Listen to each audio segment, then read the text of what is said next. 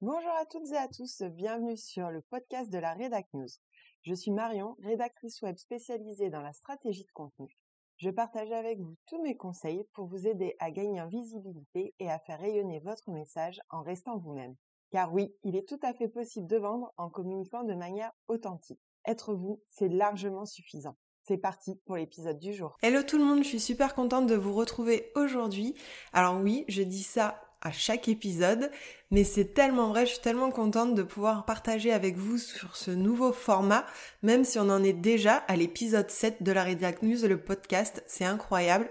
Je suis vraiment contente de cette nouvelle aventure qui se poursuit avec vous. Aujourd'hui, on va discuter euh, d'un sujet un peu particulier, en tout cas sous un angle nouveau, puisqu'on va aborder les erreurs que je vois le plus souvent dans mon métier de rédactrice web et de consultante en stratégie de contenu. Pourquoi c'est un peu différent? Parce que d'habitude, j'aborde avec vous euh, tous les conseils, toutes les bonnes pratiques à mettre en place pour euh, votre stratégie de contenu et la rédaction de vos contenus. Et aujourd'hui, en fait, on va prendre un peu le contre-pied et voir un petit peu toutes les erreurs récurrentes que j'ai pu noter euh, durant ces deux ans en fait d'expérience. Parce que euh, ce que je fais, en fait, pour tout vous dire, quand un client me contacte, en tout cas quand un client potentiel me contacte, dès qu'il me donne son site internet, etc., avant le rendez-vous, j'ai pour habitude de euh, d'aller checker un petit peu sa communication. Pourquoi? Parce que déjà, des fois, c'est des personnes qui me suivent depuis longtemps sur les réseaux sociaux, qui lisent tous mes articles de blog, mais qui ne se montrent pas, qui sont un peu les abonnés de l'ombre. Et il n'y a aucun problème avec ça, mais du coup, moi, je connais pas forcément leur univers, alors que eux, bah, me connaissent finalement plutôt bien. Donc ça permet un petit peu de rétablir l'équilibre, mais aussi de me permettre à moi de juger de là où on part, de faire un état des lieux, de me poser un peu les premières questions et de faire ce que j'appelle un petit bilan d'étonnement, c'est-à-dire que je vais aller regarder leur site internet et par rapport à la problématique qu'ils m'ont dit vouloir traiter, mais aussi un peu plus large, je vais commencer à me noter des questions à leur poser, à me noter des petites choses, des axes d'amélioration, des choses en fait qui m'interpellent quand je vais aller voir leur site internet et leurs réseaux sociaux. Et il y a vraiment deux choses, enfin en tout cas deux grandes familles d'erreurs que je vois quand je fais ce petit check-up en fait au début de la relation avec mes clients. Il y a les erreurs techniques qui euh, consistent vraiment sur la partie euh, rédaction pure des contenus mais aussi construction du site et les erreurs stratégiques. Et les deux en fait pénalisent beaucoup les clients et souvent ils me disent mais euh, je passe un temps fou et en fait j'ai pas les résultats et je comprends pas et ça me saoule et ce que je comprends totalement. Mais en fait c'est parce que euh, ils ont pas toujours le recul et c'est tout à fait normal. Ça me fait ça aussi d'ailleurs pour ma propre communication. C'est pour ça que je demande souvent des, des feedbacks en fait aux gens qui me suivent et notamment à des professionnels de la communication euh, en ligne. Parce que quand c'est pour nous c'est toujours plus difficile et ce même si c'est notre métier et j'ai même envie de vous dire encore plus quand c'est notre métier que vous ayez un site de e-commerce, que vous ayez un site vitrine, que vous ayez un site internet avec un blog professionnel adossé, toutes ces erreurs peuvent potentiellement se retrouver sur vos différents canaux de communication. Donc aujourd'hui, on va essayer d'aborder vraiment ces deux grands axes en euh, traitant des erreurs les plus courantes. Alors c'est pas pour montrer qui que ce soit du doigt, je tiens à le préciser. D'ailleurs, si ce sont des erreurs courantes, c'est bien que c'est peut-être pas si clair que ça dans la tête de la plus grande audience, du public en tout cas. Euh, et du, je pense que ça peut vous aider du coup à rétablir certaines petites choses d'ores et déjà dans votre business ou en tout cas de vous demander si vous aussi vous avez commis ces erreurs et qu'est-ce que vous avez mis en place pour euh, les corriger ou qu'est-ce que vous pourriez mettre en place pour les corriger dans les jours, les semaines ou les mois à venir parce que clairement vous n'êtes pas obligé de tout faire d'un coup mais ça peut être bien de vous donner des objectifs bah ce mois-ci je fais ces trois choses-là, le mois prochain je fais ces trois choses-là et au fur et à mesure vous aurez du coup un peu cliné tout ce qui tourne autour de votre communication. Donc je vous propose de commencer d'abord par les erreurs stratégiques. Je crois que la plus grosse erreur stratégique que je vois quand je découvre les sites et la communication générale de euh, mes clients, c'est l'absence de stratégie. Il n'y a pas de stratégie du tout. Ils ont un site, ok, parce qu'il fallait en faire un. Ils ont des réseaux sociaux parce qu'on leur a dit que c'était bien. Mais tout ça, ça part dans tous les sens. Il n'y a pas de cohérence et du coup, ils sont découragés, souvent, voire dépités, de voir que tous ces efforts n'ont produit aucun résultat ou très peu. Mais au final, moi je leur pose une question. C'était quoi ton objectif de départ? Parce que quand t'as pas de, stratégie, ça veut dire que au départ tu t'es pas fixé un objectif, donc t'as pas déterminé non plus d'indicateurs de, réussite, et donc t'avais pas de plan d'action. En fait, l'absence de stratégie, c'est euh, le bout de l'iceberg qui sort de l'eau, c'est le plan d'action qui n'existe pas, mais en fait, il ne peut pas exister parce qu'il n'y a pas les objectifs de départ et il n'y a pas les indicateurs de suivi à la fin pour pouvoir après évaluer si ce qu'on a fait ça a marché ou. Donc, la première chose à corriger, si vous n'avez pas de stratégie, bah c'est vraiment d'en mettre en place une. Sans stratégie, vous ne pourrez pas avancer et ça sera pas clair dans votre tête et tant que ça sera pas clair, vous serez déçu. C'est normal en fait. Parce que comme vous savez pas où vous allez, bah déjà vous risquez pas d'y aller. Et en plus vous allez avoir la sensation d'être totalement perdu. Alors qu'en fait vous avez juste besoin de vous poser et de dire les choses que vous voulez pour pouvoir vraiment mettre en, en face les actions qui vont bien et de pouvoir suivre les résultats pour savoir si vous devez continuer les actions comme vous les avez mises en place ou s'il va falloir corriger un petit peu le tir. Si vous avez besoin d'un petit coup de main pour mettre en place cette stratégie, je vous propose de télécharger mon workbook gratuit, clarifier son business pour gagner en visibilité. Ça fait plusieurs fois que je vous en parle, mais parce qu'il est vraiment transversal et je pense vraiment qu'il peut vous aider. Donc je vous remets le lien dans la description de l'épisode et surtout n'hésitez pas si vous l'utilisez à m'envoyer un petit mail, il y a l'adresse dedans, euh, pour me dire où vous en êtes, ce que vous en avez pensé, si ça vous a aidé ou si vous avez encore des blocages. Il n'y a pas de souci, je serais ravie de pouvoir en discuter avec vous. Autre erreur stratégique, c'est de ne pas réfléchir à une stratégie globale. C'est-à-dire que vous avez mis en place une stratégie pour votre site internet, pour votre blog, pour votre compte Instagram ou que sais-je, mais tout ça est traité de manière ultra isolée. Or, quand on a décidé de mettre en place une stratégie de contenu, puisque c'est de bien ça qu'il s'agit, il faut vraiment penser à ça comme un écosystème. J'aime bien cette image parce que dans un écosystème, il y a un peu un cercle de vie oui, comme dans le roi lion, c'est le cycle de la vie, vous avez bien entendu. Mais c'est aussi en fait le fait que les choses euh, fonctionnent les unes avec les autres, les unes par rapport aux autres, et que chacune alimente l'autre. Et ça, c'est vraiment extrêmement importante. Donc, l'idée d'avoir une stratégie globale, c'est vraiment pour de voir chaque canal de communication comme une pièce d'un grand puzzle. Donc si vous avez un compte Instagram, un blog et une newsletter, par exemple, il faut articuler tout ça pour faire quelque chose de cohérent, mais aussi pour renforcer l'impact auprès de votre audience. Parce que si vous avez une communication un peu décousue ou si c'est pas cohérent et que quand je lis un post Instagram, ça a rien à voir avec ce que vous racontez dans votre newsletter et qu'en plus quand je vais sur votre site, c'est encore tout à fait un autre style, un autre ton, un autre euh, niveau d'information, on ne comprend rien. Donc, en plus, ça vous fera gagner du temps. Pourquoi? Je vous explique, je vais vous donner un exemple très simple et là vous allez vous dire qu'en fait avoir une stratégie globale, c'est franchement pratique. Par exemple, tous les lundis, je mets en ligne un épisode de podcast ou un article. Je sais donc que tous les lundis matin, mon post Instagram et mon post LinkedIn, pour l'occasion, seront en lien avec l'annonce de la sortie de l'épisode ou de l'article. Je sais que le lundi, quand je fais mon planning éditorial pour Instagram notamment, je n'ai pas à me poser la question de savoir de quoi je vais parler. Je me mets que ça sera l'article du jour et basta. Je fais mon post, mais si vous voulez, ça fait une idée de contenu en moins à chercher. Enfin, c'est pas pour être feignant, mais c'est quand même bien pratique.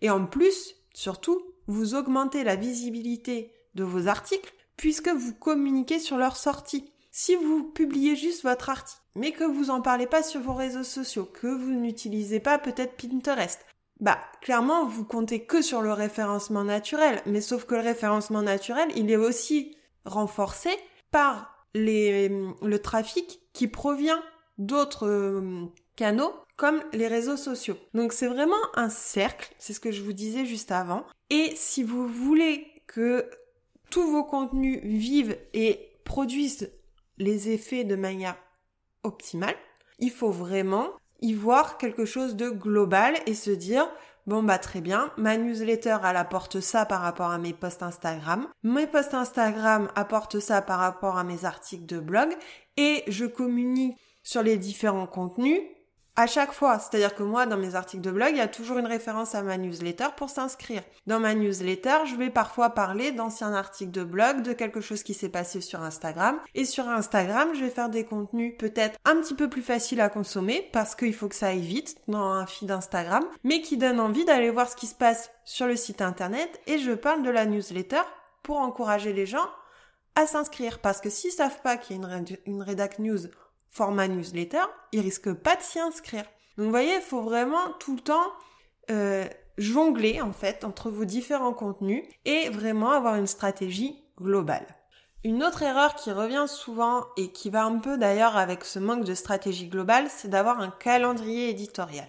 Parce qu'un calendrier éditorial, au-delà du fait que ça vous évite le syndrome de la page blanche, le stress de pas savoir quoi publier une fois le jour de la publication arrivé. Ça vous aide aussi vraiment à savoir que bah si votre article de blog parle de tel sujet, peut-être que la newsletter de la semaine peut venir apporter, euh, je sais pas, un cas concret en lien avec cet article. Peut-être que euh, si vous parlez euh, d'un sujet, d'une thématique sur la sur le blog une semaine, bah peut-être que la semaine d'après, vous pourrez écrire un article dans une autre catégorie de votre blog pour varier un petit peu euh, les sujets et pas ennuyer votre audience. Donc avoir un calendrier éditorial, c'est aussi avoir une vision un peu plus à long terme, même si en vrai c'est court terme parce que ça va être 15 jours, un mois, deux mois peut-être maximum parce qu'il faut pouvoir garder de la flexibilité.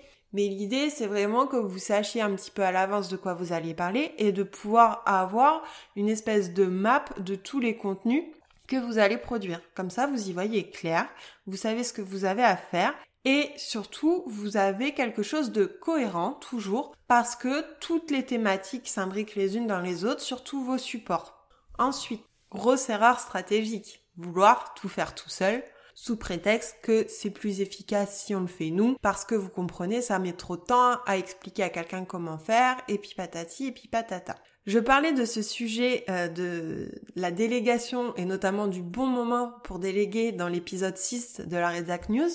Et je crois vraiment que c'est une erreur stratégique parce qu'il y a un moment vraiment où il faut déléguer. Parce que vous n'allez peut-être plus y arriver tout seul, peut-être que vous allez atteindre vos limites, mais aussi peut-être que clairement c'est pas fait pour vous ce sujet-là et que enfin vous pourrez faire un peu tout ce que vous voulez comme vous allez être saoulé de devoir le faire. Bah ça va se ressentir. Et le problème c'est que si vous êtes saoulé de faire votre compta, bon bah clairement euh, vous allez être saoulé, ça va être chiant, vous allez le faire parce qu'il faut, mais ça va pas se voir dans votre communication quand ça vous saoule, ça se sent. Ça se sent que ça n'a pas été fait avec le cœur, ça se sent que ça n'a pas été fait avec envie et forcément ça a moins d'impact sur les personnes qui reçoivent vos messages. En termes d'erreurs stratégiques, je pense qu'on retrouve aussi le fait de ne pas investir sur soi. Parce que, euh, je vais simplement vous poser une question d'ailleurs, qui le fera si c'est pas vous? Si vous, vous ne croyez pas en votre business, qui le fera? Et oui, c'est ok de ne pas avoir toutes les compétences nécessaires pour avoir un business. Parce que clairement, si vous êtes graphiste, vous n'êtes pas commercial, vous n'êtes pas comptable et vous n'êtes pas rédacteur. Et encore, ce n'est qu'un petit panel des compétences nécessaires pour faire vivre votre business, pour développer votre business. De même que si vous êtes, que moi je suis rédactrice, je ne suis pas comptable, je ne suis pas graphiste, je ne suis pas community manager, je ne suis pas coach, je ne suis pas plein de choses. Donc oui, il y a des choses que j'ai envie de faire moi. Et du coup, euh, je l'ai fait. Ou je l'ai fait pas parce que j'ai envie, mais parce que ça m'embête pas et que voilà, j'arrive à le caler dans mon agenda et ça me pose pas de questions. Et puis il y a d'autres choses qui clairement me bloquent, me fatiguent, me vraiment m'horripilent, faut bien le dire. Et je sais que je ne suis pas douée. Je vais vous donner un exemple. Je suis pas douée en design. C'est-à-dire que comme pour beaucoup de choses artistiques euh, qui euh, ont attrait au dessin, au, au, au, visuel en fait, je ne suis pas douée. C'est-à-dire que je vais être tout à fait capable de vous dire que j'aime un tableau, que j'aime une photographie, que j'aime un design, que j'aime un logo, et être incapable, moi, de euh, faire quelque chose de potable. J'ai toujours l'impression que ce que je fais c'est du niveau maternel, que c'est pas joli, que ça s'articule pas bien. Je n'arrive jamais à faire ce que j'ai en tête, ou en tout cas à retranscrire l'ambiance que j'aimerais donner. Et du coup, j'ai fait appel à une graphiste très tôt, euh, qui est Gaëlle de Greenwood euh, Communication. Et euh, Gaëlle, en fait, elle m'a créé toute ma charte graphique, mon logo, et ça, j'ai eu la chance de le gagner lors d'un concours Instagram. Vous imaginez même pas à quel point j'étais contente. Et suite à ça, en fait, j'ai vu le résultat, j'ai vu comme c'était beau, mais j'étais tellement contente. Donc j'ai refait tout mon site en fonction de cette charte graphique, mais j'avais aussi envie de la multiplier, enfin de la démultiplier plutôt, sur mon feed Instagram. Et j'ai eu beau utiliser Canva, qui est extrêmement pratique, je n'arrivais pas à faire quelque chose de cohérent. C'était pas très joli et j'avais envie de changer du feed que j'avais fait euh, au départ. D'ailleurs, maintenant il est totalement supprimé parce que ça allait pas du tout. Et j'ai fait appel à Gaëlle du coup pour me créer les templates de mes posts Instagram, ce qui fait que moi maintenant j'ai des templates, je les utilise. Tout est hyper cohérent, c'est hyper joli, c'est en accord complet avec mon identité visuelle et c'est super beau. Plus récemment, lorsque j'ai créé l'offre euh, phosphorescence, dans l'offre, en fait, la stratégie éditoriale vous est livrée sur un livrable au format PDF. Et je voulais vraiment faire quelque chose d'hyper pro, d'hyper beau, mais aussi d'hyper humain. Enfin, vraiment que tout ce que j'essaie de partager avec vous dans ma communication au quotidien se retrouve et surtout que mes clients aient envie d'utiliser ce livrable dans leur quotidien, que ce soit vraiment quelque chose qu'ils aient sur leur bureau ou dans le tiroir, jamais très loin, toujours à portée de main, pour pouvoir travailler et euh, pouvoir ben, s'y référer quand ils vont faire quelque chose en rapport avec leur communication ou déléguer peut-être une tâche en rapport avec leur, euh, communication à quelqu'un d'autre. Parce que la stratégie éditoriale, comme elle est euh, assez transverse, ben, on reprend les objectifs, les valeurs, etc. de l'entreprise. Donc forcément, si après vous faites appel par exemple à un graphiste pour recréer votre site ou un web designer, ben il pourra s'inspirer de ça puisqu'en gros le travail pour dégrossir est déjà fait.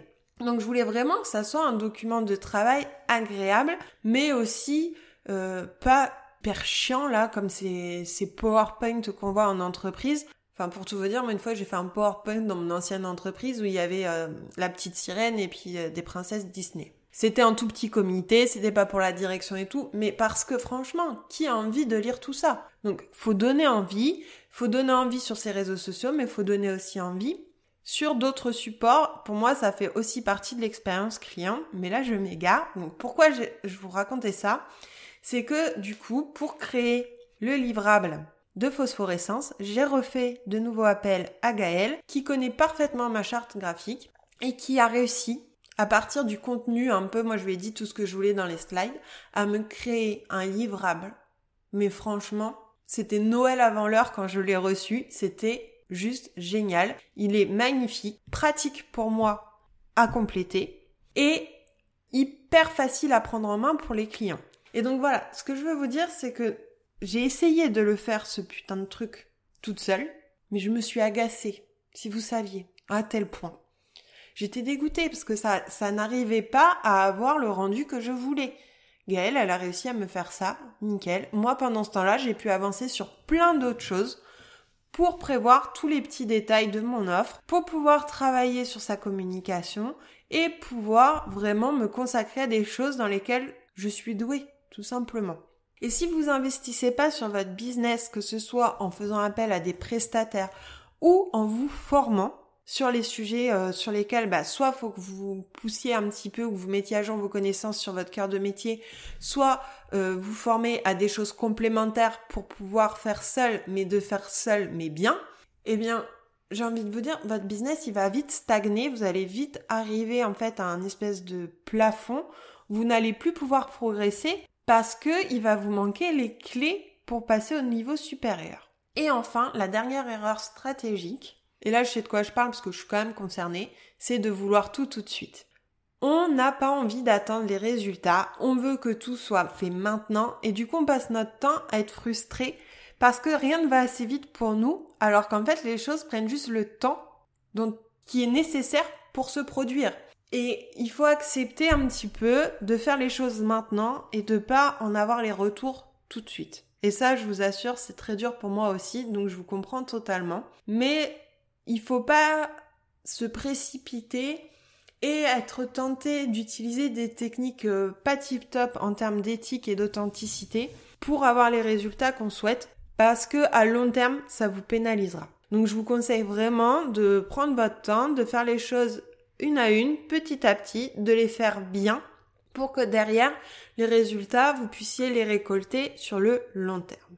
Maintenant qu'on a vu les, erreurs stratégiques pour votre que je vois le plus souvent, je vous propose de passer aux erreurs techniques. Et là, vous allez voir, c'est plein de petits points, mais alors je les croise, je pense, à 85 à 95% des cas. Ça, va dépendre après un peu de la taille de l'entreprise et de qui a fait le site, etc. et du niveau euh, de maturité un petit peu euh, de l'entrepreneur. Euh, quand je dis maturité, c'est vraiment est-ce qu'il vient de se lancer? Est-ce qu'il en est en phase de croissance? Ou est-ce que c'est une toute petite entreprise? Ou est-ce que c'est un grand groupe? Enfin, forcément, on croise pas les mêmes erreurs parce qu'aussi, euh, ils ont pas les mêmes équipes autour d'eux. Enfin, faut être euh, clair que euh, un freelance, il a pas un service de com avec un informaticien et puis patati et patata. Enfin, donc faut aussi remettre les choses dans leur contexte. Donc, concernant les erreurs techniques que je croise le plus souvent au quotidien, je vais dire tout d'abord l'absence de liste de mots-clés. C'est-à-dire que les, mes clients, en fait, jusqu'alors, produisent du contenu sans vraiment se demander bah, sur quels mots-clés ils ont envie de ressortir. En gros, ils savent pas quand quelqu'un euh, tape sur Google euh, une recherche en fonction, euh, en rapport en tout cas avec leur activité, sur quoi ils ont envie de ressortir ou sur quoi ça serait bien qu'ils ressortent. Or, la plupart des gens qui arrivent sur votre site, c'est pas des gens qui vous connaissent. C'est là tout l'intérêt d'ailleurs d'avoir un site web, c'est de pouvoir attirer à vous des gens qui ne vous connaissent pas, de faire votre pub en fait en étant visible. Donc il est très important d'avoir une liste de mots-clés que vous allez pouvoir utiliser dans tous vos contenus et euh, vraiment de faire des recherches au préalable pour savoir quelles recherches sont tapées par les clients, quels sont vos concurrents, sur quels mots vous pouvez vous positionner et essayer de les dispatcher régulièrement dans vos contenus. Et il y a une erreur aussi en lien avec cette histoire de mots-clés qui est le fait de ne pas avoir de mots-clés principaux et qui font que souvent on va arriver sur je vais citer un article de l'exemple de l'article de blog parce que c'est le plus parlant. C'est-à-dire que si vous n'avez pas un mot-clé principal, bah votre article, il va manquer déjà de rythme parce qu'il n'y a pas un terme qui revient régulièrement, donc on va un peu oublier de quoi on est venu parler ici. Mais aussi, euh, les moteurs de recherche ne pourront pas référencer correctement votre contenu puisqu'ils ne sauront pas exactement de quoi ils traitent. Donc il est très important pour chacune des pages de votre site et pour chacun de vos articles de déterminer le mot-clé principal et des mots-clés secondaires. Donc, à partir de la liste que vous avez écrite, vous allez sélectionner un mot-clé principal ou une expression et ensuite trois, cinq mots-clés secondaires. Le mot-clé principal, on doit le repérer au premier coup d'œil.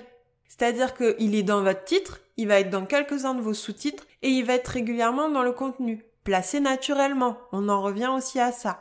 Mais du coup, c'est vraiment important d'avoir cette hiérarchie et de bien savoir de quoi on va parler, de quels mots on va utiliser, d'être encore une fois stratégique. De même, erreur que je vois souvent, c'est-à-dire mettre trop de mots-clés.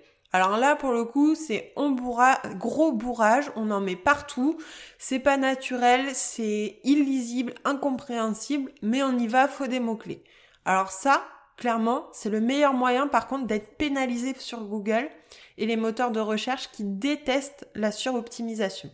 Surtout avec les mots-clés, c'est trop bourrin, c'est trop euh, les pieds dans le plat, ça va pas du tout. Et ce qui est pire, c'est que autant si vous mettez pas, si avant vous mettiez pas beaucoup de mots-clés, que c'était pas très clair, c'est facile de remettre ça à plat, de le mettre à jour et de voir des résultats dans les mois à venir. Alors que si vous êtes pénalisé, là, ça va être très dur de reconvaincre les, petits robots de Google de venir sur votre site pour indexer votre contenu et de bien l'indexer et de vous faire remonter dans les pages. Une fois que vous avez des pénalités, c'est très compliqué de revenir et de remonter. Donc vraiment, faut les éviter à tout prix. C'est pour ça qu'il faut rester naturel et qu'il faut penser avant tout aux personnes à qui vous à qui vous vous adressez, pour qui vous écrivez. Parce qu'avant d'écrire pour les moteurs de recherche, vous écrivez pour des humains. On va y revenir, mais c'est vraiment important. Une autre erreur technique que je vois, notamment dans les articles de blog, c'est euh, des articles qui sont mal structurés. C'est-à-dire que, ok, on vous demande pas de faire une dissertation euh, grand 1, euh, petite grande A, euh, petite 1, petit A, enfin vous voyez des trucs hyper chiants là, comme comme je pouvais faire à la fac de droit. Mais par contre, il faut quand même qu'il y ait bah, un titre principal, au minimum deux H2, donc c'est-à-dire deux sous-titres, et surtout si, en, si en dessous les blocs sont un peu trop importants de paragraphes, n'hésitez pas à découper vos idées et de faire des, des H3 ou des H4 s'il y a besoin. Mais surtout, si vous faites un H3, il faut qu'il y en ait un deuxième. Voyez, ça marche forcément par nombre pair.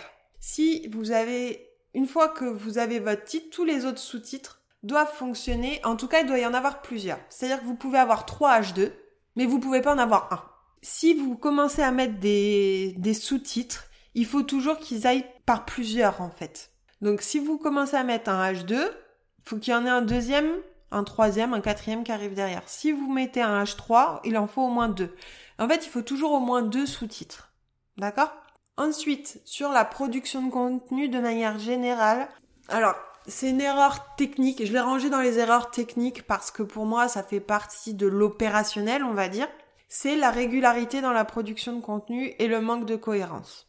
Encore une fois, j'essaie de le dire souvent, mais euh, je sais pas du coup si vous consommez beaucoup mes contenus ou pas, donc je vais le repréciser. La régularité, ça ne signifie pas produire du contenu tous les jours. La régularité, c'est définir une fréquence, un rythme de publication pour chacun de vos réseaux et pour votre blog si vous en avez un ou votre newsletter. En fait, pour chacun de vos canaux de communication, vous définissez un rythme mais par contre, vous vous y tenez. Donc, l'objectif, c'est d'arriver à trouver le rythme. Et encore une fois, il vous faut une stratégie globale, on en revient à ça. Parce que du coup, vous pouvez pas vous dire, oui, alors moi j'ai euh, tant de temps pour ma communication, et puis bah du coup j'ai une heure par semaine, et puis bah du coup je vais produire, euh, ça me prend une heure à peu près de faire un article de blog, donc je vais, faire un article de blog. Ok, mais euh, du coup, vous faites pas Instagram et tout, et du coup, vous avez plus de place dans votre planning, et ça va être n'importe quoi. Vous allez pas y arriver, ça va vous stresser, vous allez abandonner. Donc l'idée, c'est d'évaluer de manière réaliste le temps que vous pouvez attribuer à votre communication, et de répartir ce temps entre les différents canaux que vous avez sélectionnés pour votre stratégie. Donc, ce que je vais vous demander, c'est juste de bien vous poser, réfléchir à ce temps-là, et de vous demander vraiment quels sont les canaux que vous avez envie de privilégier. Et par contre, si vous décidez que vous écrivez deux articles par semaine et trois... Euh, je vous dis des bêtises. Si vous décidez d'écrire deux articles par mois et trois posts Instagram par semaine, vous vous y tenez et alors le calendrier éditorial sera votre meilleur ami. De même, la cohérence, c'est vraiment d'avoir quelque chose qui, qui fasse sens. Parce que si vous parlez, euh, si votre activité, euh, je sais pas, vous êtes euh, fabricant de bougies artisanales. Donc vous allez forcément parler de vos bougies à un moment ou à un autre, de des matières, des senteurs, euh, de l'emballage, enfin tout ce qui va autour de ça, de peut-être aussi de tout ce qui va être sensoriel, vous voyez ce genre de choses de la détente, de l'ambiance, de la décoration. Tout ça, ça va être cohérent. Par contre, si vous commencez à parler de votre chat ou de votre poney, rien à voir. Donc, ne perdez pas votre audience et restez cohérent avec votre thématique. Et si vous avez envie de parler d'autre chose, eh bien, créez un compte à part, créez un blog à part pour parler de ça. Mais entre montrer votre chat qui vous regarde en train de faire les bougies et euh, faire un article de blog sur euh, les produits anti-puces naturels pour le chat, alors que vous êtes fabricant de bougies, vous voyez bien qu'il y a quand même un fossé. En tant que rédactrice web, il y a quelque chose qui me choque, c'est les fautes d'orthographe. Alors, attention, je vous vois petit malin, je sens qu'il y en a qui vont jouer les inspecteurs gadgets et qui vont aller sur mon site internet et notamment sur mes articles de blog et qui risquent de trouver des coquilles. Et je m'en excuse. Mais entre une coquille et une espèce de faute d'orthographe, comme on peut voir sur euh, certains groupes Facebook dédiés à l'orthographe qui dénoncent et qui pointent du doigt les fautes, non mais il y a des choses, c'est quand même pas possible. Et quand je vois que sur certains sites, il y a des fautes de français, et c'est au-delà de l'orthographe, d'ailleurs souvent ce qui me choque le plus perso, euh, c'est pas un S qui manque ou, euh, ou une virgule, ça va être vraiment une erreur de conjugaison, une erreur de grammaire, de syntaxe, enfin vraiment un truc qui rend la phrase, mais elle vous pique les yeux quoi. Et sérieusement, Enfin, moi, je vois ça, je me bats direct, j'ai pas envie de lire. J'ai pas envie de devoir avoir un décodeur pour comprendre ce qui est écrit. Et ça vaut sur votre site, sur vos réseaux sociaux. Donc, oui, l'erreur est humaine et oui, une petite coquille, ça arrive parce que des fois on tape vite, notamment quand on fait la légende d'Instagram et qu'on la tape sur son smartphone. Voilà, ça arrive. Par contre, vraiment essayez de faire un effort et pour votre site internet, notamment pour les pages fixes qui ne sont pas des articles de blog, peut-être demander à quelqu'un de relire. Déjà, ça vous permettra de voir s'il y a vraiment des fautes grossières, on va appeler ça comme ça, que vous pourrez corriger. Et ça vous permettra de savoir un peu le ressenti de la personne et de n'hésitez pas à lui demander en fait ce qu'elle a retenu de ce qu'elle a lu, du ressenti qu'elle a eu parce que ça vous donnera un bon indicateur de ce que les visiteurs ressentiront et peut-être que s'il y a un gros décalage entre ce que vous dit cette personne et ce que vous vouliez dire, ben comme ça vous pourrez aussi réajuster et avoir une communication plus juste pour vous. Concernant la technique aussi, on va retrouver des contenus pour le site internet, je précise, pas pour les réseaux sociaux, trop courts. Ce que j'appelle un contenu trop court, c'est un contenu qui fait moins de 300 mots. Alors, je suis désolée de vous le dire, mais si vous prenez le temps d'écrire des articles de blog et qui font moins de 300 mots, bah arrêtez. Arrêtez parce que moins de 300 mots, ça ne compte pas comme un texte pour un moteur de recherche. Pour lui, c'est pas du contenu à scroller. Et du coup, il sera pas indexé. Donc, en fait, vous perdez votre, donc, soit vous arrêtez, vous concentrez vos efforts ailleurs, parce que pour vous, c'est un trop gros effort d'écrire des articles plus longs. Soit vous faites appel à quelqu'un, soit vous faites l'effort d'écrire un article plus long. Et quand je dis plus long, c'est ok 300 mots minimum, c'est vraiment le minimum technique requis pour être considéré comme un texte, mais sincèrement, en dessous de 500 mots, c'est compliqué. Aujourd'hui, ce qui est valorisé, c'est les contenus longs. Alors, c'est valorisé par les, moteurs de recherche. Moi, en tant qu'utilisatrice, ben, un article de 2000 mots, il faut vraiment que le sujet, il soit intéressant et qu'il n'y ait pas de hors-sujet dans l'article pour que je le lise en entier. C'est-à-dire que faire 2000 mots pour faire 2000 mots, ça sert à rien non plus. Il faut vraiment que le sujet s'y prête. Donc peut-être que des fois vous allez écrire des articles qui vont faire 1000, 1500 mots, 2000 mots parce que le sujet s'y prête. Et puis des fois peut-être que vous allez faire un article de 800 mots et c'est totalement ok. Par contre effectivement, essayez de vraiment avoir des articles de 500 mots minimum parce que sinon, ben c'est un peu un coup d'épée dans l'eau et c'est quand même super dommage. Concernant votre site internet aussi, vous pouvez d'ores et déjà vous notez dans votre agenda de vérifier votre maillage interne et votre maillage externe. Parce que trop souvent, il y a des liens morts sur les sites. Donc ça vous pénalise, mais surtout en fait, ça vous pénalise par rapport à l'utilisateur parce qu'il n'y a vraiment rien de plus chiant que de cliquer sur un lien qui vous amène vers une page erreur 404, le contenu n'existe pas. Que ça soit une page de votre site ou une page d'un autre site parce qu'ils ont changé l'URL, que le site a changé, parce qu'ils ont supprimé le contenu, peu importe. Donc régulièrement, prévoyez-vous dans votre agenda, même si c'est deux fois par an. Hein. Quand je vous dis régulièrement, voyez bien que c'est pas toujours euh, toutes les semaines. Mais de faire un petit tour de vos articles et de vérifier que le maillage interne est toujours bon, qui pointe toujours vers le bon article. Ça sera peut-être l'occasion aussi d'ajouter des nouveaux liens parce que vous avez produit euh, des contenus euh, qui s'y prêtent. Donc vous pourrez rajouter les liens internes, faire des petites mises à jour, corriger une petite faute que vous viendrez de voir.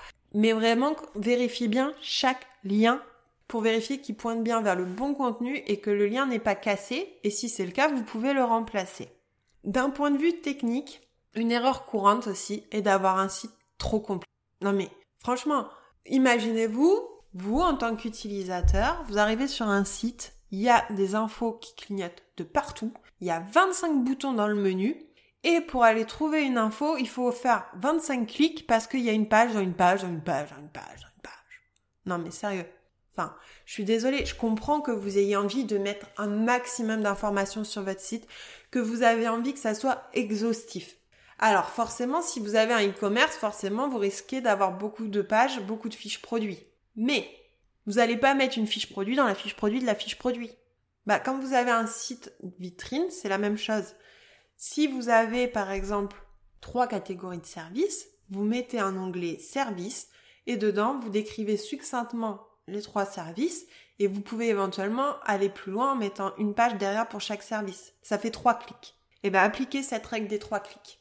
Pour accéder à une information, votre visiteur ne doit pas faire plus de trois clics. De toute façon, il ne les fera pas. Dites-vous bien que si ça le gonfle, il, repart. Donc le but de votre site internet, hors e-commerce, on va dire, même si ça vaut aussi pour les e-commerce, mais ça va être un peu plus euh, nuancé, le seul but de votre site, c'est de donner envie aux gens, si vous êtes prestataire de service, de faire appel à vous. Donc, le but, c'est pas de leur dire que vous utilisez tel logiciel, tel truc, tel machin, et puis que vous avez la formation truc, et puis que... Non, on s'en fout, ils s'en foutent. Ce qu'ils veulent savoir, c'est avoir des exemples de graphismes que vous avez fait, avec quel type de client vous travaillez, comment vous travaillez, comment se passe une collaboration avec vous, ça c'est important, qui vous êtes, vos valeurs, est-ce qu'ils peuvent vous faire confiance, est-ce que vous êtes expert, voilà ce qu'ils veulent savoir. Répondez à ça. Combien ça va leur coûter aussi, souvent, ils ont envie de savoir. Mais ne, n'essayez pas là de faire un... En fait, c'est pas votre CV. Vous voyez ce que je veux dire? C'est pas... Euh, on n'a pas besoin de tout savoir. Ne vous inquiétez pas, s'il y a des choses qui manquent, ils vous poseront des questions. Et si vraiment il y a la même question qui revient à tous les entretiens avec un prospect, là, faudra peut-être penser à ajouter l'information sur votre site internet parce que ça veut dire que pour le coup, c'est vraiment manquant. Mais répondez à qui vous êtes, ce que vous faites, comment vous le faites, qui vous êtes, enfin vraiment qui vous êtes profondément, et vous verrez que votre site sera efficace. Mais ne faites pas un site trop compliqué. Pour les e-commerce, c'est la même chose. Il faut donner envie. Alors bien sûr, après, sur les fiches produits, il faut euh, présenter un peu les caractéristiques, mais vous n'êtes pas obligé euh, de faire un truc hyper compliqué. La personne, elle veut savoir si c'est le bon produit pour l'utilisation, pour résoudre son problème. C'est ça qu'il faut lui dire. Donnez-lui envie. Soyez concret. Ne vous perdez pas dans des détails techniques. Vous pouvez mettre les détails techniques, je pense notamment, par exemple, quand j'ai acheté mon ordinateur portable, moi, ce que j'ai regardé, euh, c'est euh, sa taille, euh, les logiciels qui étaient dessus, pour quel usage il était recommandé. Mon copain, lui, il est allé vérifier un peu les logiciels, la capacité, la mémoire. Vous voyez, donc après, il y a plusieurs niveaux d'information pour comparer notamment, notamment pour les articles qui a besoin de comparer les caractéristiques techniques. Mais la plupart des gens s'arrêtent au premier niveau de lecture. Donc, privilégiez ça. De même, souvent, la page à propos est trop institutionnelle. Je dis ça parce que je sais que parmi mon audience, il n'y a pas vraiment de services de com de grands groupes là, euh, internationaux, hyper chiadés et tout. Non. Vous, vous êtes souvent des entrepreneurs, des patrons de PME ou de TPE. Et euh, ce qui fait votre force et ce qui euh, vous différencie justement, c'est votre humanité et votre personnalité. Et souvent, je trouve que les pages à propos sont un petit peu lisses. On ne sait pas vraiment qui vous êtes vous, ce que vous aimez, comment vous en êtes venu à créer ce projet. Et ça manque parce que la page à propos, c'est la deuxième page la plus consultée sur votre site après la page d'accueil. Donc, les gens, ils ont envie de savoir. Et si vous êtes un e-commerce, c'est la même chose. Ils ont envie de savoir bah, qui vous êtes, comment vous choisissez vos produits, euh, les valeurs, euh, qu'est-ce qui vous a donné envie de créer cet e-shop sur peut-être une thématique particulière. Euh, voyez exactement ce que je veux dire ou pas Je sais pas si c'est très clair, mais vraiment essayez d'être humain. La page à propos, c'est l'endroit où vous pouvez mettre en avant l'humain. Donc si vous avez une équipe, c'est peut-être le moment de faire un petit zoom sur chaque personne de l'équipe. Faut qu'elle soit d'accord, bien entendu, mais vraiment, ou en tout cas, en tant que patron, mettez une photo de vous. S'il y a un endroit pour mettre une photo de vous, surtout si vous êtes comme moi et que vous détestez être pris en photo, c'est la page à propos. On n'a pas envie de voir votre logo sur la page à propos. On a envie de voir qui est derrière. On a envie de savoir que c'est des vraies personnes. Donc vraiment, essayez d'avoir une page à propos personnelle. Et je sais que pour le coup, c'est peut-être la page la plus difficile à rédiger parce que parler de soi, c'est vraiment difficile. Donc si vous avez besoin, n'hésitez pas à demander un coup de main à un pro qui vous fera ça parfaitement. Autre point qui manque souvent, c'est la métadescription. Alors, la métadescription des pages de votre site, c'est le petit texte qui apparaît sur les recherches de Google. Vous avez le, titre de votre page, puis vous savez, en dessous, il y a le petit article. Alors, ce sujet fait débat parce que dans 80% des cas, Google réécrit votre métadescription, mais il n'empêche que si vous ne la remplissez pas, bah vous êtes sûr qu'il va pas mettre exactement ce que vous vous voulez. Donc prenez le temps, ces deux phrases à écrire, d'écrire vraiment quelque chose d'engageant en utilisant des termes dans découvrez, je vous présente, euh, cliquer, enfin vraiment ce genre de choses qui appellent à l'action en fait, qui donnent envie, ou je vous dévoile, vous voyez un petit peu ce genre de choses, qui font que ça donne envie et surtout vous incluez le mot-clé principal du contenu dedans. Hein, c'est l'occasion. Sinon attention. Et de même pour le texte alternatif, c'est-à-dire le texte qui est adossé à votre image. Ce texte, il ne se voit pas sur votre site internet, mais il sert à Google en fait à savoir de quoi parle votre image Parce qu'ils sont en train de développer tout ça, l'intelligence artificielle, pour arriver à savoir ce qu'il y a sur une image. Ils commencent à être capables de savoir si c'est un humain, un animal, un paysage, etc. Mais il n'empêche que euh, quand on choisit une image, par exemple, pour illustrer un article de blog, c'est pas forcément très parlant par rapport au sujet. Ça illustre, ça fait un lien. Mais enfin bon, il n'y a pas forcément le mot-clé sur l'image. Bon.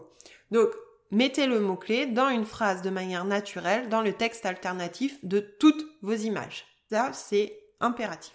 Enfin, une erreur technique que je retrouve, c'est euh, le fait que les sites ne sont pas responsives. Qu'est-ce que ça veut dire? Ça veut dire qu'en fait, leur affichage sur les mobiles est pas optimisé parce que euh, le site est fait uniquement sur la version pour ordinateur. Sauf que euh, la version pour ordinateur, bah forcément elle est faite sur un grand écran qui s'affiche à l'horizontale, alors que généralement quand vous lisez un, texte ou que vous consultez un, un, site sur votre smartphone, vous allez le faire en format vertical. Donc tout va être plus petit, tout va être plus tassé, en plus les éléments, quand ils étaient mis les uns à côté des autres, ils vont être mis l'un en dessous de l'autre. Donc ça peut rendre la lecture plus difficile parce que plus petit, et ça peut aussi euh, être difficile de cliquer, vous savez, quand le menu là il est tout petit. Alors peut-être que c'est moi qui ai des gros doigts, hein, vous allez me dire. Hein. Mais euh, il y a des contenus, c'est tout petit le menu. Euh, vous voulez appuyer sur contacter ou découvrir ou en savoir plus, et là le bouton, ben il est tellement petit que vous n'y arrivez pas.